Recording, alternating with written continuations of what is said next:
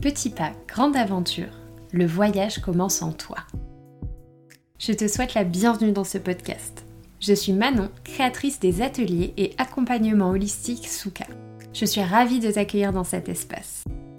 Petit pas, grande aventure est une invitation au voyage dont la destination, c'est toi.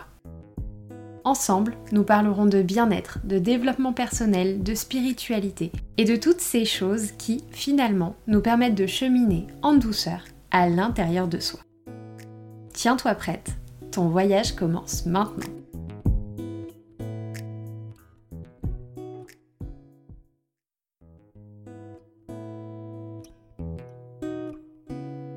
Et bonjour, j'espère que vous allez bien, que vous passez une excellente journée. Je suis ravie de vous retrouver dans ce tout nouvel épisode de Petit pas, grande aventure. L'automne est enfin là et euh, je me suis dit que ça pouvait être sympa de vous partager trois lectures qui m'ont plus ou moins récemment marqué ou en tout cas dont les thématiques m'ont amené à réfléchir ou à faire évoluer ma vision des choses. Alors, pour la petite anecdote, je ne suis pas euh, une grande lectrice. J'ai beaucoup de mal à m'y mettre et cet été, euh, un petit peu même avant l'été, j'ai réussi à prendre le pli que j'ai un petit peu perdu depuis, je vous l'avoue. Mais euh, voilà, récemment, en tout cas ces derniers mois, j'ai lu plusieurs petites choses et c'était des choses relativement faciles à lire dans lesquelles je me suis prise assez facilement, j'ai eu de l'intérêt pour ce qui était raconté et donc je vous ai fait voilà cette petite sélection de trois ouvrages dont le contenu a piqué ma curiosité et m'a amené euh, à des réflexions que je trouve en tout cas plutôt enrichissantes. Ma première recommandation, ce serait le roman Ne marche pas si tu peux danser d'Anne Van Stappen. Pour info, toutes les références que je vais vous présenter seront en description de l'épisode pour que vous puissiez les retrouver plus facilement. Anne Van Stappen, en quelques mots, c'est une formatrice certifiée en communication non violente depuis 1995. C'est une femme qui défend cette thématique, l'aborde, la questionne depuis de nombreuses années déjà et notamment lors de conférences interactives mais aussi de formations, de séances euh, live, etc.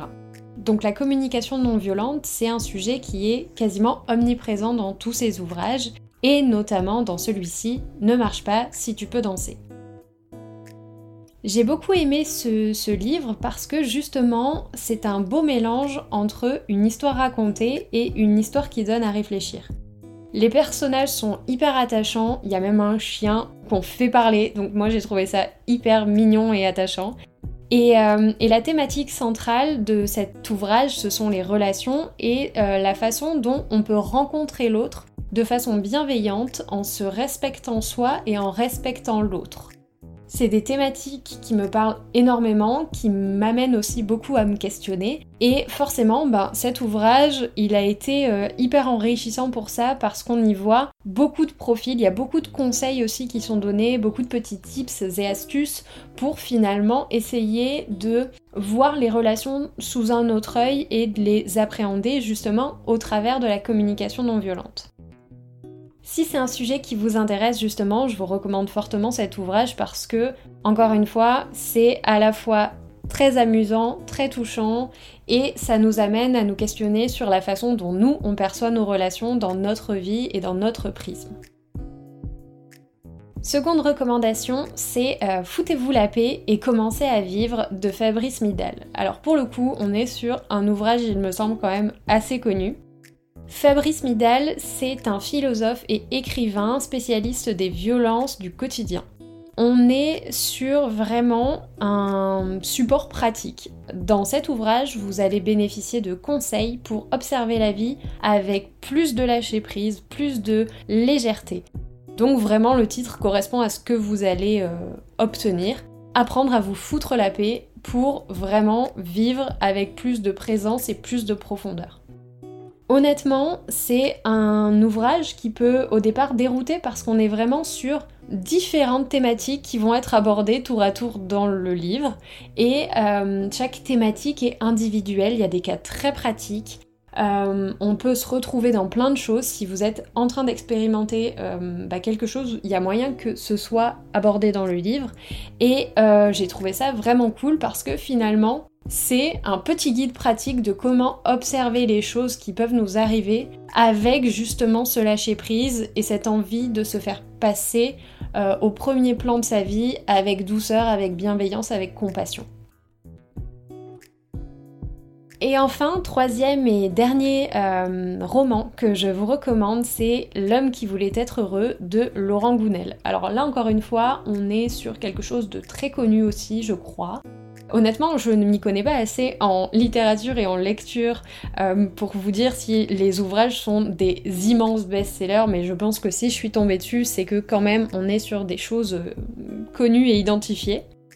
Euh, donc là, on est sur un roman, donc encore une fois, une histoire racontée. L'histoire d'un de, homme qui est en vacances à Bali, euh, pour les personnes à qui ça parle. Et donc, le personnage principal va vivre une aventure aux côtés d'un sage euh, et profiter en fait de plusieurs façons de voir la vie, de plusieurs réflexions. Il va être amené à se questionner, à vivre des choses. En fait, le diagnostic qui nous est présenté de base, c'est que le personnage principal est en bonne santé, il a tout ce qu'il faut sur le papier, mais il n'est pas heureux. Et je trouve, et je pense que ça, c'est quelque chose qu'on est beaucoup à expérimenter. Et euh, bah, ce livre, L'homme qui voulait être heureux, il est assez représentatif de la façon dont on peut essayer de transformer sa vision du monde pour parvenir à vivre de façon un peu plus épanouie. L'homme qui voulait être heureux, encore une fois, c'est vraiment un ouvrage pratique. On va vivre les réflexions avec le personnage principal et ça nous invite donc nous-mêmes à nous questionner ce qui est, à mes yeux, euh, en fait, j'ai beaucoup de mal encore aujourd'hui à lire un livre si je ne me sens pas quelque part un petit peu concernée par ce qui est raconté. Et j'aime bien le fait de pouvoir tirer profit, si on peut dire ça comme ça, en tout cas de trouver de l'intérêt dans ce que je lis et de pouvoir nourrir mes réflexions, ma sensibilité, mon émotionnel, mon vécu, mon expérience me nourrir de tout ce qui est partagé pour me faire ma propre vision des choses et venir soutenir justement tout ce en quoi je crois au travers d'écrits comme ça qui me font du bien. C'était donc mes trois recommandations. Je vous les mets encore une fois en description de l'épisode si vous voulez les retrouver. Euh, n'hésitez pas aussi à me partager vos lectures, vos coups de cœur, les choses qui viennent aussi titiller votre curiosité et vous amener à réflexion. C'est quelque chose qui me parle beaucoup. Si vous-même vous avez envie de faire découvrir ces lectures à des gens que vous aimez, n'hésitez pas à partager cet épisode. C'est vraiment le meilleur moyen de soutenir les contenus gratuits que l'on met à disposition. Je vous souhaite de passer une très belle fin de journée. Je vous dis à très bientôt pour un tout nouvel épisode et d'ici là, prenez bien soin de vous. Gros bisous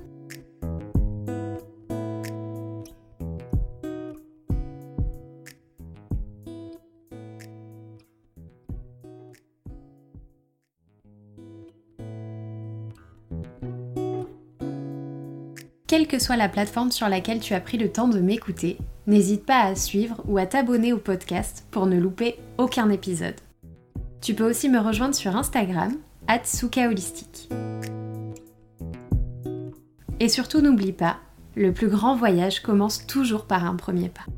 On se retrouve bientôt pour une toute nouvelle aventure. D'ici là, prends bien soin de toi.